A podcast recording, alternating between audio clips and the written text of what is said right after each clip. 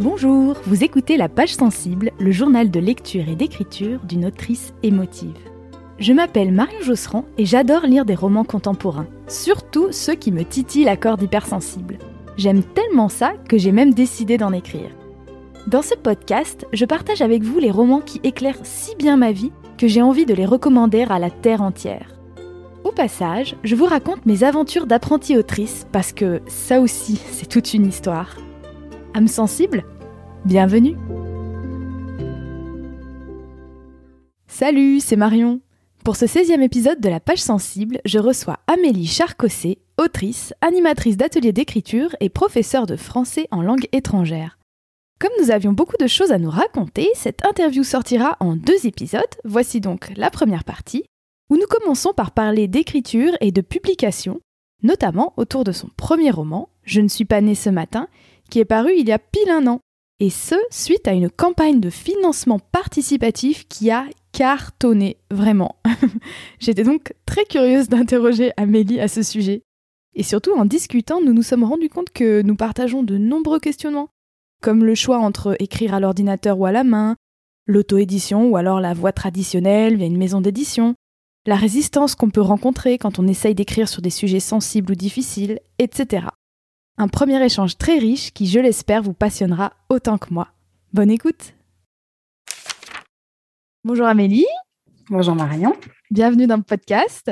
Euh, je suis très contente de te parler aujourd'hui parce que ça fait un moment que j'avais repéré ton livre. On se connaît par euh, personne interposée, mais il se trouve aussi que j'avais vu passer ton livre. Et donc, je suis très, très contente de pouvoir te parler aujourd'hui. Avant de commencer, peut-être, euh, est-ce que en quelques mots, tu voudrais bien te présenter et nous dire un petit peu quel est ton rapport avec euh, l'écriture? Je sais que tu travailles beaucoup, beaucoup avec l'écriture au, quotidien. Donc moi, je m'appelle euh, Amélie Charcosset, je suis autrice et puis animatrice d'ateliers d'écriture. Enfin, animatrice d'ateliers d'écriture et accompagnatrice à l'écriture. Donc j'aide des gens qui ont envie d'écrire ou parfois qui n'en ont pas envie ah. à écrire. et à, raconter les, histoires euh, qu'ils et elles surtout euh, ont euh, en elles ou en eux. Puis je suis aussi enseignante de français pour les étrangers, donc pour les gens qui apprennent le français. Ah oui, en fleu. Mmh, exactement. Jusqu'à présent, qu'est-ce que tu as écrit et qu'est-ce que tu as publié du coup à titre personnel, pour le volet plutôt autrice? Bah, Jusqu'à présent, j'ai écrit beaucoup, enfin principalement de la fiction et un peu de poésie.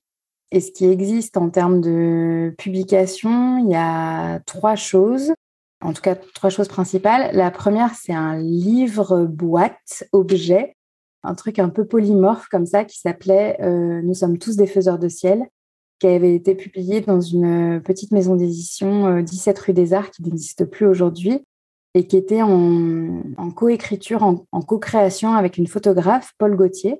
Et l'idée, c'était vraiment de trouver de tomber sur une boîte comme une boîte que tu pourrais trouver dans un grenier, euh, dans une vieille maison. Euh. Comme dans Amélie Poulain.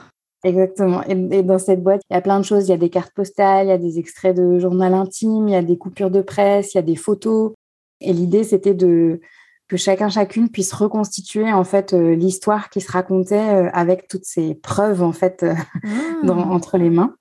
Et donc, ça parlait d'une histoire de, de, secret de famille et de voilà d'une relation euh, amoureuse et euh, autour d'un secret.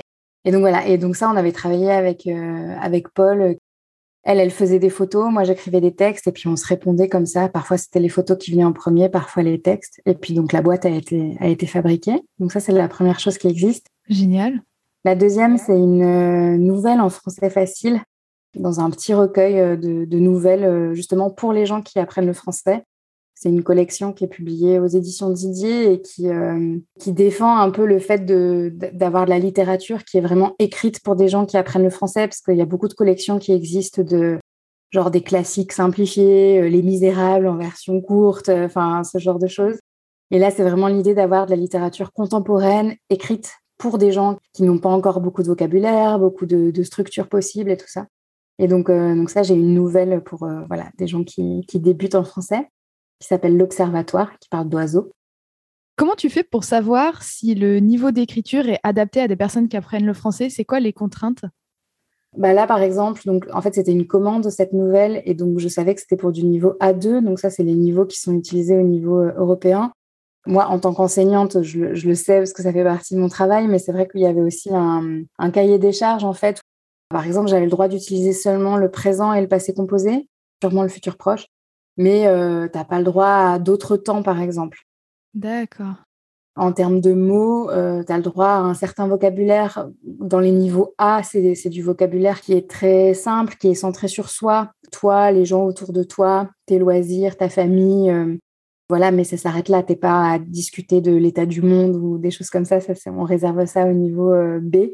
Et c'était super intéressant d'ailleurs comme exercice d'écriture parce que c'est à la fois garder son style, faire entendre sa voix, mais dans un style plus simplifié j'espère pas simpliste, tu vois, mais en tout cas mmh. simplifié. Euh, et moi qui suis un peu une adepte des images poétiques et tout, bah, c'est aussi des choses que je pouvais pas trop me permettre dans, dans ce texte-là parce que, parce que les, les, gens qui apprennent le français n'ont pas encore ce niveau-là d'abstraction pour comprendre en fait euh, ce, qui, ce qui se joue dans les textes. Quoi.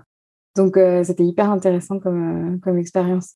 Heureusement, on a le droit à quelques petites astérisques avec des, des explications pour certains termes, tu vois, plus compliqués qui, qui apparaissent quand même dans le texte et qu'on peut, qu'on peut expliciter en note de bas de page, quoi.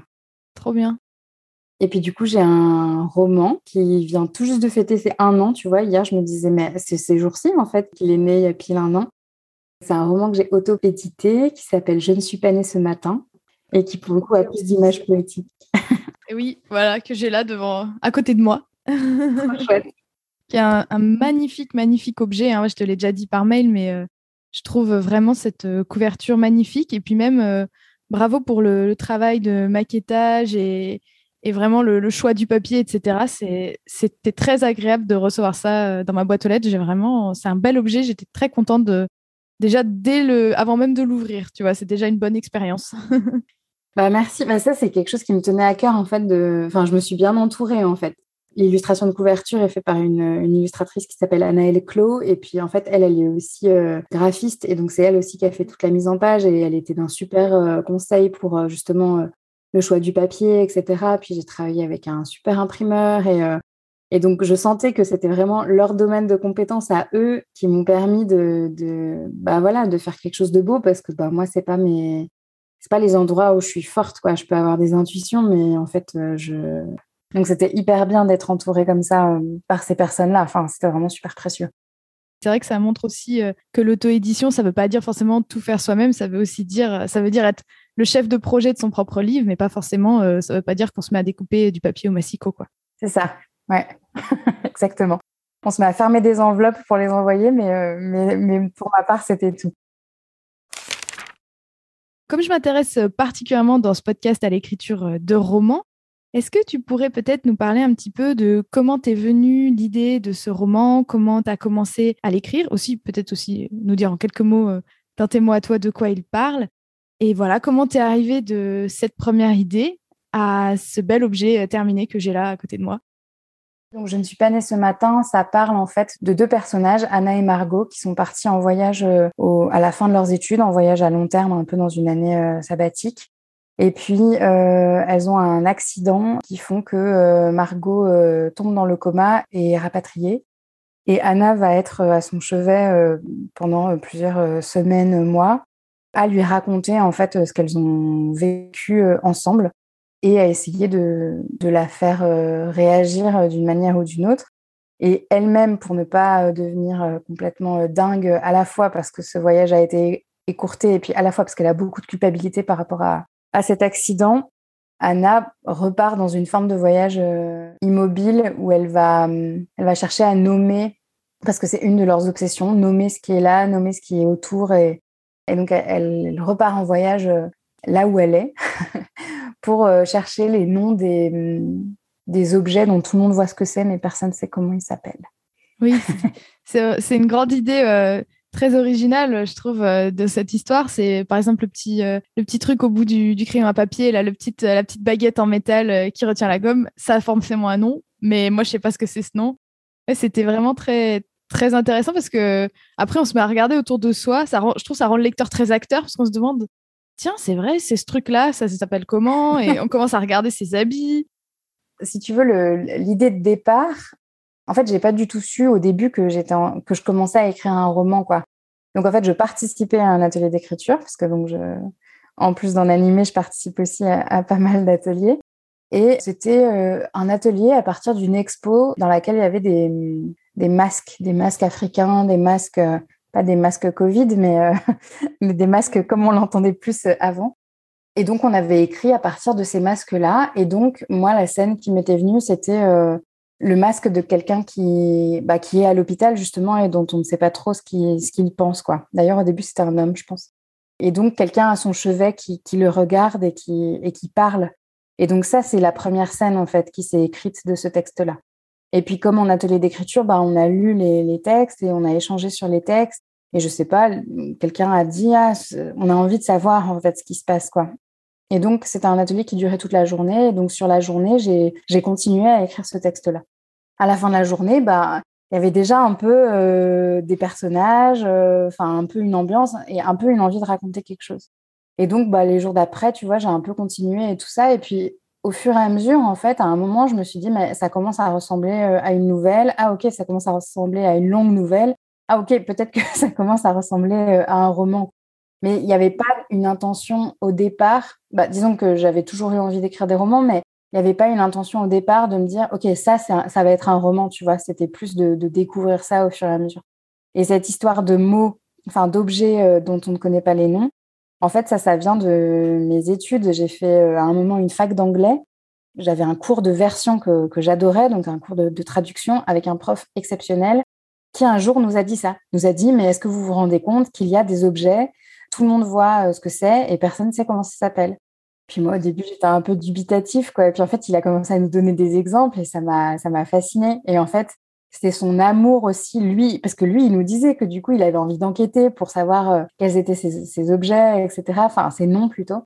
Et j'avais adoré ce, truc-là parce que voilà, c'est quelque chose que je partage beaucoup, ce, ce truc de la traduction, de comment on nomme.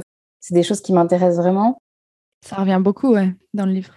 Ouais, carrément. Puis même, tu vois, dans mes autres projets, en fait, je me rends compte que le fait de nommer, c'est un peu une de mes obsessions d'écriture, quoi. Mais tu vois, c'était cette idée qui datait de dix ans plutôt, euh, un cours de version euh, à la fac d'anglais, quoi.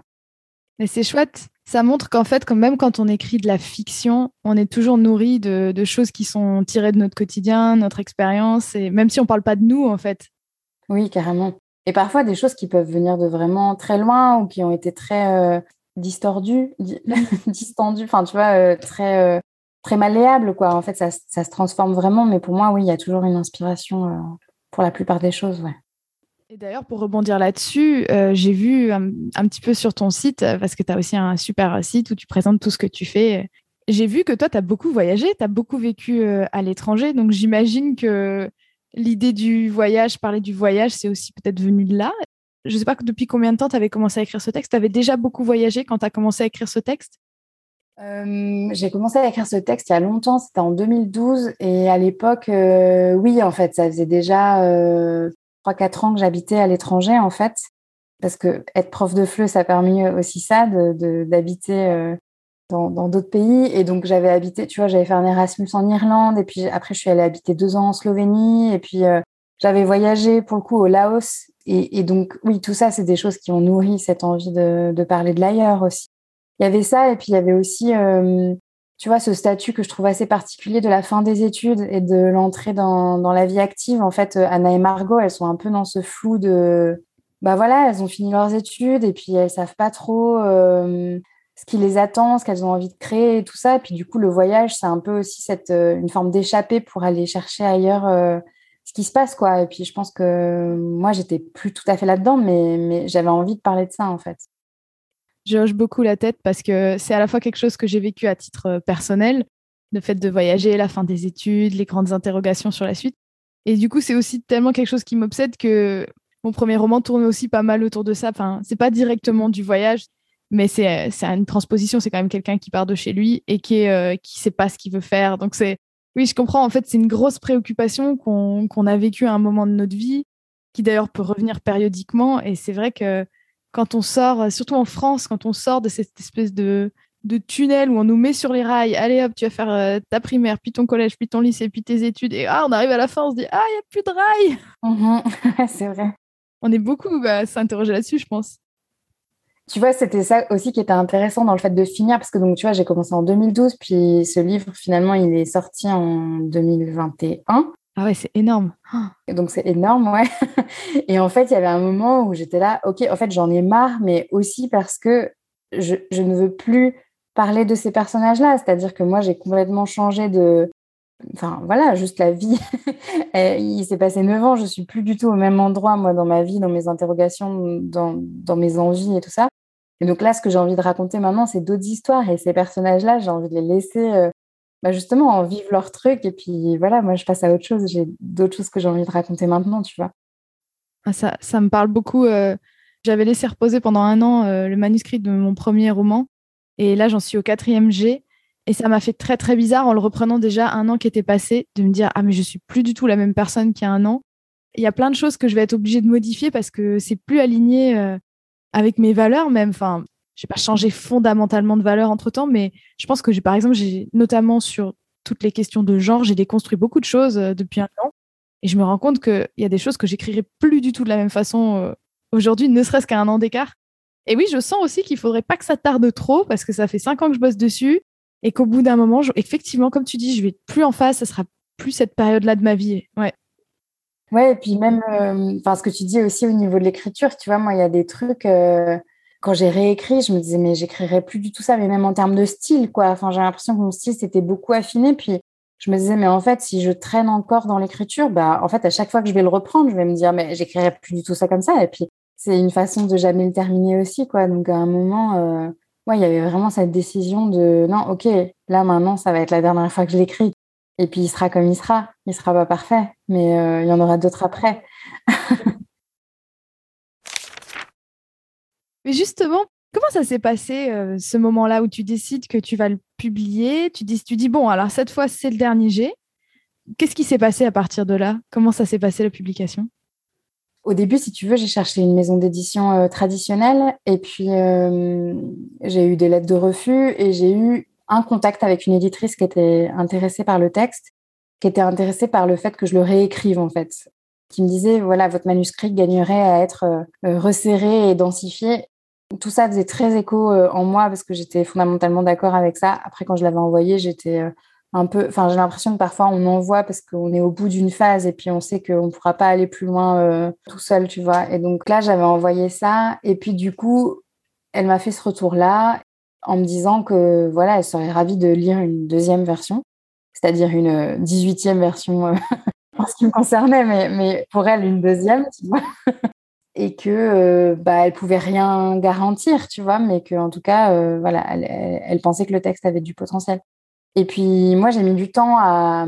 J'avais beau être d'accord avec ce qu'elle me disait, j'avais du, mal à, à, trouver comment faire ce qu'elle demandait, c'est-à-dire le densifier et le resserrer, quoi. Et puis, euh, donc, il y a quelques mois qui se sont écoulés. Et puis après, finalement, j'ai trouvé un, un, angle un peu pour reprendre ça. J'ai trouvé ça assez euh, génial à faire. Enfin, à la fois fastidieux et à la fois génial. C'est-à-dire que j'avais un mal fou à trancher dans mon texte. Et donc, du coup, j'ai travaillé avec euh, une page blanche et mon texte à côté. Et en fait, j'ai retapé tout le texte. Ah, ça me parle. et du coup, je l'ai remodifié au fur et à mesure. Et il y avait vraiment ce truc de genre, du coup, à chaque fois qu'une phrase était justement pas assez dense ou pas assez resserrée, bah, il y avait ce truc où j'étais là. Est-ce que vraiment, Amélie, tu vas retaper le texte dans le même état ou tu vas du coup le bouger? Et c'était beaucoup plus facile en fait de modifier le texte comme ça plutôt que tu vois sur le texte déjà écrit et de le, le couper. C'est aussi quelque chose que tu as expérimenté? Euh, bah, En fait, c'est quelque chose que je voudrais expérimenter. J'en suis un peu venue à cette euh, conclusion-là aussi. C'est que parfois, réécrire, c'est extrêmement, extrêmement difficile. Quand je dis réécrire, je veux dire euh, retoucher un texte qu'on a là ouvert sur, une, sur un page Word. En fait, là, mon, deuxième roman, j'ai fait exprès de faire le premier jet à la main, sur du papier, en me disant, comme ça, quand tu feras ton deuxième jet, tu vas, tu vas garder que le meilleur. Et parce que j'ai eu un mal à couper dans le, dans le premier jet du, premier. Parce que finalement, notre cerveau, il a envie d'aller au plus facile. La phrase, elle est déjà écrite. Il, va, il se dit, bon, c'est bon, voilà, j'ai dit ce que j'avais à dire. Et c'est vrai que si on lui impose de devoir recopier, effectivement, tout de suite, il se dit, ah, bah, je vais peut-être, euh, ok, d'accord, euh, je vais peut-être faire le taf. Je vais peut-être reformuler. C'est exactement ça, c'est vraiment ça. Ah, mais du coup, je suis hyper admirative que tu aies écrit à la main parce que ça, par contre, je, me rends compte à quel point ça va pas assez vite pour moi, en fait, par rapport à ce qui se passe dans ma tête. Ça avait ses avantages et ses inconvénients. Euh, effectivement, par moments, j'avais l'impression de, de pédaler dans la smoule. Et surtout, des fois, c'est un peu compliqué. Tu sais, quand tu commences à écrire un paragraphe et tu dis Ah, j'aurais dû commencer par dire ça. Et en fait, bah, ça demande vraiment un gros travail de lâcher prise, de se dire bah, ça sera pour la prochaine fois, ça sera pour quand je ferai mon deuxième G. Et je me mettais des petites notes de marge, tu vois, je disais euh, bon, bah là, il aurait fallu préciser avant qu'ils étaient déjà dans la voiture ou un truc comme ça. Et je le fais pas tout de suite. À la fois, c'est un peu frustrant et en même temps, ça m'a permis d'avancer relativement rapidement parce que je lâchais prise sur beaucoup de choses. Je, suis assez curieuse de voir ce que ça va donner. Du coup, je ne l'ai jamais fait, de, repasser du, du papier euh, à l'ordinateur je pense que ça va être assez, assez satisfaisant quand même de nettoyer comme ça. Je sais pas, j'ai hâte de le faire en tout cas. Ah bah, je suis curieuse d'entendre ça dans un, prochain, dans un prochain épisode du coup. Pas tout de suite, je pense, le temps par six, le quatrième G de l'autre, mais oui, oui, carrément. Donc tu vois, j'ai réécrit comme ça. Et donc ça, c'était, j'ai fini pendant le premier confinement. Et après, j'ai envoyé euh, à l'éditrice euh, voilà, et j'ai pas eu de nouvelles. Et quand je l'ai relancé, euh, je sais pas, un mois et demi après, en fait, j'avais une réponse automatique comme quoi elle ne travaillait plus dans cette maison d'édition. Ah mince Et donc là, j'étais là. Ah non Non Et puis en fait, euh, je l'ai recontactée via LinkedIn et puis elle m'a demandé de lui envoyer euh, mon manuscrit. Et puis elle l'a lu elle m'a dit qu'elle ne retrouvait plus du tout les, réticences qu'elle avait eues euh, à la première lecture et que donc, euh, du coup, ça lui paraissait euh, très chouette. Après, bah, elle n'avait plus de maison d'édition, donc, donc tu vois, c'est pas fait en fait. parce qu'elle, elle était dans, l'optique de, recréer quelque chose, bah, elle savait pas trop et tout.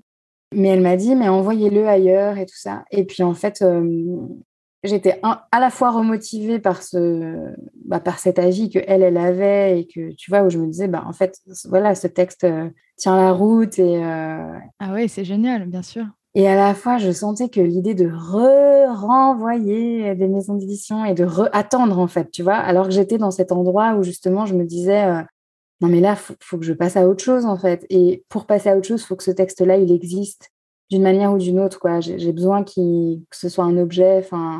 Ouais, j'ai besoin que d'autres gens puissent le lire. En fait, j'ai pas envie qu'il termine dans un tiroir.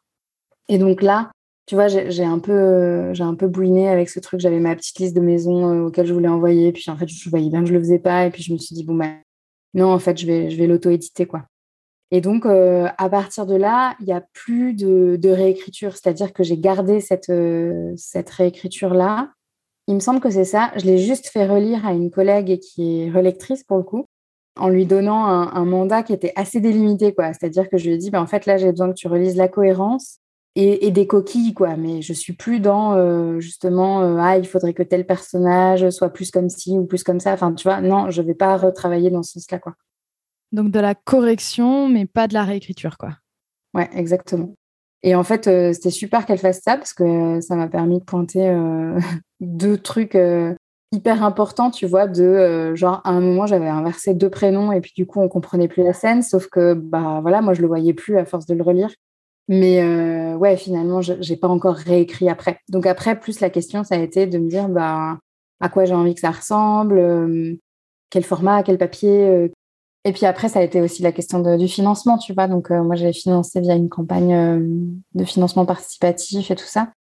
Et donc, c'est plus ça, en fait, après, qui s'est passé. À partir du moment où j'avais décidé de l'auto-éditer, ben, il y a eu tous ces questionnements de est-ce que j'imprime en Suisse, en France, avec qui, euh, comment, tu vois, est-ce que je fais des choix qui sont, du coup, qui permettent que l'objet soit moins cher, mais où, du coup, c'est moins beau. Enfin, tu vois, j'étais un peu dans ces dilemmes de qualité, quantité, tout ça, mais c'était plus du pratico-pratique. Et puis après, ouais, le financement. Et puis après, euh... après, c'est allé assez vite en fait. C'est l'avantage, ouais, de l'auto-édition. C'est qu'une fois le plus dur finalement, c'est de se décider.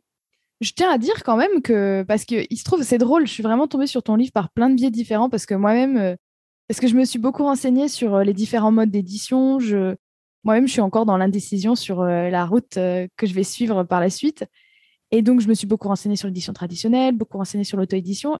Et notamment, je suis allée voir les campagnes Ulule euh, qui avaient été faites pour des livres, pour des romans de littérature en France, enfin francophone. Et donc, je suis tombée, entre autres, sur le tien et j'étais super impressionnée parce que ta campagne, par rapport à la moyenne de ce qu'on voit pour des romans, elle a hyper bien marché. Enfin, tu as fait une super belle campagne Ulule et je tenais à le mentionner parce que c'est très, très impressionnant. J'imagine que quand même, ça, ça a dû être une grosse logistique. Ouais, bah en fait, oui. et c'était une grosse logistique, d'autant plus que en fait, je l'ai organisé en dix jours parce que c'est un peu mon mode de fonctionnement et que, en gros, j'ai pris la décision à la toute fin de l'année 2021, non 2020 du coup, que je voulais auto-éditer ce livre. Et je me suis dit, premier semestre 2021, ce serait bien. Et puis, en fait, c'est parce que à l'été de 2021, j'allais à un festival d'écriture en Normandie auquel j'ai assisté pendant dix ans. Et je me disais, bah, ce serait cool d'avoir le livre à ce moment du festival, tu vois. Enfin, c'est quand même un chouette euh, rendez-vous de, avec des copains, plein de gens qui écrivent, euh, qui me connaissent depuis longtemps et tout. Donc, ce serait chouette de pouvoir amener le livre à ce moment-là. Et donc, quand j'ai fait un peu un genre de rétro-planning euh, de, de bah, qu'est-ce qu'il faut que je fasse, j'étais là, ah, donc en fait, il faut que je fasse une campagne de financement dans dix jours, mais très, très bien, c'est parfait. Alors qu'on lit partout qu'il faut six mois pour, pour l'écrire. Enfin, bref. Bon, après, c'est beaucoup mon mode de fonctionnement, enfin, de, de mettre beaucoup d'énergie sur un truc à un moment précis et puis du coup d'être un peu à fond, euh, voilà. Mais donc oui, j'ai fait ça. Bah, je pense que ça a très bien marché parce que, bah déjà parce que mon métier en fait c'est en lien avec l'écriture et puis que du coup j'ai une super chouette communauté. Enfin, j'ai plein de super chouettes gens qui me suivent depuis longtemps en fait. Tu vois, j'ai une newsletter depuis, bah, à cette époque ça faisait trois ans mais où je l'envoie tous les 15 jours depuis trois ans en fait. Du coup, maintenant depuis quatre. Et donc, il y avait un truc où les gens étaient. Euh, ils entendaient parler de ce livre depuis en fait un paquet de temps, mine de rien. Puis ils étaient là, bah, enfin quoi. Genre, euh, on va pouvoir euh, te lire. Et donc, ça, c'était. Non, c'était trop bien. J'aurais jamais, jamais deviné que tu avais planifié ta campagne en dix jours. Enfin, je trouvais que c'était tellement bah, bien fichu parce que du coup, j'ai regardé un peu comment avaient fait les autres et tout. Et j'étais là, bah oui, je comprends pourquoi ça a bien marché. Ah oui, elle a bien fait son truc. Et donc, je, suis, je suis hyper euh, surprise et impressionnée. Enfin, c'est génial. Du coup, c'est bon retour sur investissement, là, hein, pour le coup. bah, c'est vrai que du coup, pendant toute la campagne, euh, j'ai écrit, tu vois, j'écrivais les posts au jour le jour, euh, mais j'écrivais toujours entre minuit et une heure du matin, quoi, parce que bah, par ailleurs, la vie, elle, elle s'arrête pas. Enfin, tu vois, mon activité, elle s'arrêtait pas. Et donc, du coup, ouais, c'était assez intense. Mais, mais en fait, pour le coup, tu vois, des fois on me dit ah mais pour ton roman, euh, celui sur lequel je suis en train de travailler maintenant, tu, tu voudras euh, faire euh, maison d'édition traditionnelle ou auto-édition et tout. Et je me dis bah en fait je sais pas parce que j'ai adoré cette expérience de, de l'auto-édition et j'ai adoré justement sur ce côté lien que ça crée et, et, communauté, tu vois. Et donc par exemple moi effectivement pendant tout le mois j'ai été sur la page Ulule à réactualiser et avoir euh, le petit œuf euh, qui monte. Euh, enfin voilà. Mais en fait, je me suis aperçue qu'il y avait plein de gens qui me suivaient, qui faisaient ça aussi, quoi. Parce qu'il y a plein de gens après coup qui me disaient ah ça manque trop de pas aller sur ta page voir le petit œuf qui, qui, qui se remplit, tu vois. Et j'étais là, mais c'est fou. en fait. Tu vois ce que ça ce que ça crée aussi de, dans ouais dans le lien quoi et dans les et, c'est ce que j'expérimente. J'ai une page Tipeee sur laquelle je partage les, les coulisses de l'écriture Là, bah, j'avais partagé les coulisses de l'auto-édition, puis là, maintenant, je partage les coulisses du deuxième. Et en fait, euh, j'adore ce lien avec les, gens qui, lisent, quoi, parce que c'est vraiment. Euh, du coup, l'écriture a quelque chose de beaucoup moins solitaire. Ça fait très envie. Je trouve. Euh, moi, c'est vraiment, je pèse le pour et le contre là depuis, depuis littéralement, je pense que ça fait un an que j'ai commencé à me poser très sérieusement la question de la publication. Et c'est vrai que je trouve que dans l'auto-édition, ce qui fait hyper envie, c'est ce contact avec le lectorat, le fait qu'on construise justement euh, une liste d'emails, le fait qu'on peut offrir aussi aux gens qui, qui nous suivent euh, des choses en plus, des contenus en plus, euh, des, des anecdotes, des peut-être dire ah bah tel personnage, voilà ce qui lui est arrivé dans le passé ou j'en sais rien. En fait, je, je me dis que moi en tant que lectrice, j'aimerais tellement avoir ce lien-là avec les auteurs, les autrices que j'aime, donc euh, c'est ça pour moi qui penche dans la balance du pour euh, pour l'auto-édition et un petit peu le, volet, euh, on va dire le pendant dans l'édition traditionnelle. Ce qui me fait super envie, c'est de travailler avec des avec une équipe en fait et de d'avoir des échanges autour de mon livre, bah, un petit peu comme ce que tu as eu à petite échelle avec cette éditrice. Ça, mmh ça me fait hyper envie aussi en tant que débutante d'avoir un œil professionnel, Et c'est un peu les deux gros, on va dire, les deux gros cailloux dans la. Il y a plein d'autres petits cailloux, mais c'est les deux gros cailloux dans la balance qui font que j'hésite, quoi. Ouais, je, comprends trop parce que pour moi, c'était pas du tout un choix évident euh, dès le départ. Et tu vois, même au début, j'étais un peu genre, mais non, mais l'auto-édition, hors de question. Enfin, tu vois, j'ai vachement euh, repoussé cette option-là pendant longtemps, parce que dans ma tête, euh, bah déjà, ça voulait dire que tu avais raté, et puis ça voulait dire que, en fait, c'était forcément nul ce que tu faisais. Et puis, je sais pas, les livres que je trouvais en auto-édition, je les trouvais pas forcément convaincants, justement, en termes de, qualité de l'objet. J'ai l'impression qu'une fois que j'ai décidé que c'était l'auto-édition, c'est comme si c'était devenu évident, tu vois, enfin un peu à rebours, quoi. Je me suis dit, bah oui, mais en même temps, ça, a vachement de sens de faire comme ça. Euh, j'adore envoyer des newsletters, j'adore être dans les coulisses des projets. Euh, et tu vois, ça me fait penser là à ce que tu disais sur euh, échanger avec sa communauté et tout ça. Là, récemment, j'ai donné un atelier sur la thématique des illusions. Et une participante à la fin me dit c'est hyper original. Moi, je pensais qu'on allait partir dans Balzac, les illusions perdues et tout ça. Et moi, je dis, ah ouais, non, mais pour te dire, euh, j'y ai même pas pensé parce qu'en fait, moi, je suis pas du tout euh, lectrice de littérature classique. En fait, je, lis vraiment de la littérature euh, super contemporaine plutôt. Elle me demandait pourquoi et je disais, bah, en fait, je crois que j'adore pouvoir avoir accès aux, auteurs et autrices à côté de leurs livres en fait. Tu vois, j'adore les écouter dans des podcasts, j'adore euh, lire, euh, je sais pas, Colline Pierret, elle, a publié son journal d'écriture sur Facebook, mais j'ai trouvé ça trop génial de pouvoir lire en fait récemment son roman et tout en ayant lu en amont, tu vois, des extraits de son journal. Donc j'ai l'impression de que ça rajoute une couche en fait au, roman. Et pareil pour les gens que je peux suivre sur sur Tipeee ou sur Patreon ou des choses comme ça, bah ouais, en fait, j'adore voir ce qui se, ce qui se passe euh, en dehors et autour de, de l'œuvre, en fait. Pour la littérature classique, tu peux avoir accès à des correspondances, des journaux, etc. Mais ouais, enfin, voilà, j'adore ce côté hyper vivant de la littérature contemporaine, tu vois. C'est drôle ce que tu dis parce que en fait, je viens juste de tilter que on m'a prêté euh, un livre sur la vie de Jane Austen, une, une correspondance de Jane Austen parce qu'on parlait, on parlait de Jane Austen l'autre jour et je lisais ça encore ce matin et je me disais, ah, euh, en fait, c'est un petit peu lire la correspondance de Jane Austen en mode un petit peu avec plein de petites notes de, de l'éditeur qui dit, oui, à cette époque, Jane vivait à cet endroit, son frère avait fait ceci et s'était fiancé avec cela. C'est un peu comme si je, comme si je regardais son fil Instagram, quoi. C'est marrant. oui, c'est exactement ça. Comme quoi, oui, on, arrive à le faire un petit peu avec des auteurs classiques, mais c'est moins, moins spontané. Bah, du coup, dernière, euh, dernière question écriture. Euh, donc, tu l'as déjà évoqué un petit peu euh, dans les réponses précédentes, mais je me demandais, moi, après euh, Je ne suis pas née ce matin, quel était ton, ton ou tes futurs projets d'écriture, de roman ou pas? J'ai deux projets en cours en ce moment. Le premier, c'est un roman qui s'appellera Dans l'espoir de terre, une peur qui grandit. J'aime les titres longs. Et dans l'espoir de terre, une peur qui grandit, c'est l'histoire d'une jeune femme qui s'appelle Adélaïde et qui se réveille un matin avec un cri en elle. Elle sait pas ce que c'est, elle a jamais eu ça, elle, on lui a pas trop appris euh, à crier, euh, la colère, enfin voilà, elle, euh, elle est un peu dubitative, pas dubitative, elle est un peu désarçonnée plutôt par, par ce truc qui tout à coup prend toute sa place, enfin toute la place en elle, quoi. Et donc, elle va passer par différentes stratégies de, de déni, de, de tentative de, de faire partir le cri et donc, c'est l'histoire de, de, ça, en fait, de, de c'est quoi ces cris qu'on a à l'intérieur et qu'est-ce qu'on en fait euh, et comment on, vit euh, avec eux ou euh, malgré eux. En fait, ça, c'est un texte qui est pas tout simple à écrire pour moi, qui euh, rencontre pas mal de résistance. Là, en ce moment, c'est dans une phase où c'est pas mal, mais euh, mais il y a eu des phases où, où, ça rencontrait plus de résistance et où je tournais beaucoup autour du sujet et j'y allais pas trop et ça me faisait flipper. Enfin, voilà. Et en fait, euh, à un moment, je m'organise régulièrement des, ce que j'appelle des auto-résidences d'écriture, donc des moments où je vais, où je me loue euh, un petit lieu et où je vais écrire quelques jours euh, toute seule, dégagée de trop bien. ouais, c'est vraiment vraiment trop cool. Et en fait, j'ai fait une résidence avec des amis au mois de novembre et justement, ça avait été super dur, super laborieux. Et je me suis dit, mais là, moi, je me sens pas de partir quatre jours avec ce texte le mois prochain.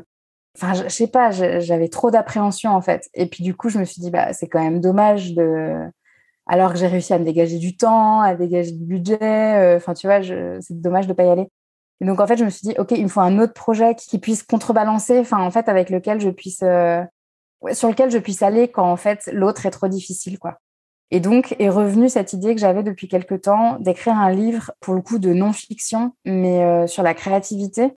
Et notamment en, en utilisant comme base les, les newsletters que j'envoie depuis quatre ans et qui parlent de ça, d'écriture, de, créativité, d'inspiration et tout ça. Et l'idée, donc, ce serait d'utiliser cette matière première pour, euh, bah, pour réécrire quelque chose. Je ne sais pas encore si ce serait un manuel, un guide, un récit. Enfin, voilà, je ne suis pas encore au clair avec ça. Mais en tout cas, il y a quand même ce projet qui est là, qui, lui, n'a pas de titre. Et que du coup, tu vois, j'ai commencé en parallèle. Après, en fait, je me rends compte que là, depuis quelques mois, bah, j'y ai pas touché parce que le roman a pris plus de place. Mais je me dis, en fait, c'est plutôt bon signe parce que ça veut dire que j'ai trouvé des façons d'aller dans le roman. L'autre, c'est, j'ai très envie de le faire, mais je sens que c'est pour m'aider à, aller dans, dans, dans le roman. C'est, super intéressant. C'est, drôle parce qu'encore une fois, ça, me parle beaucoup.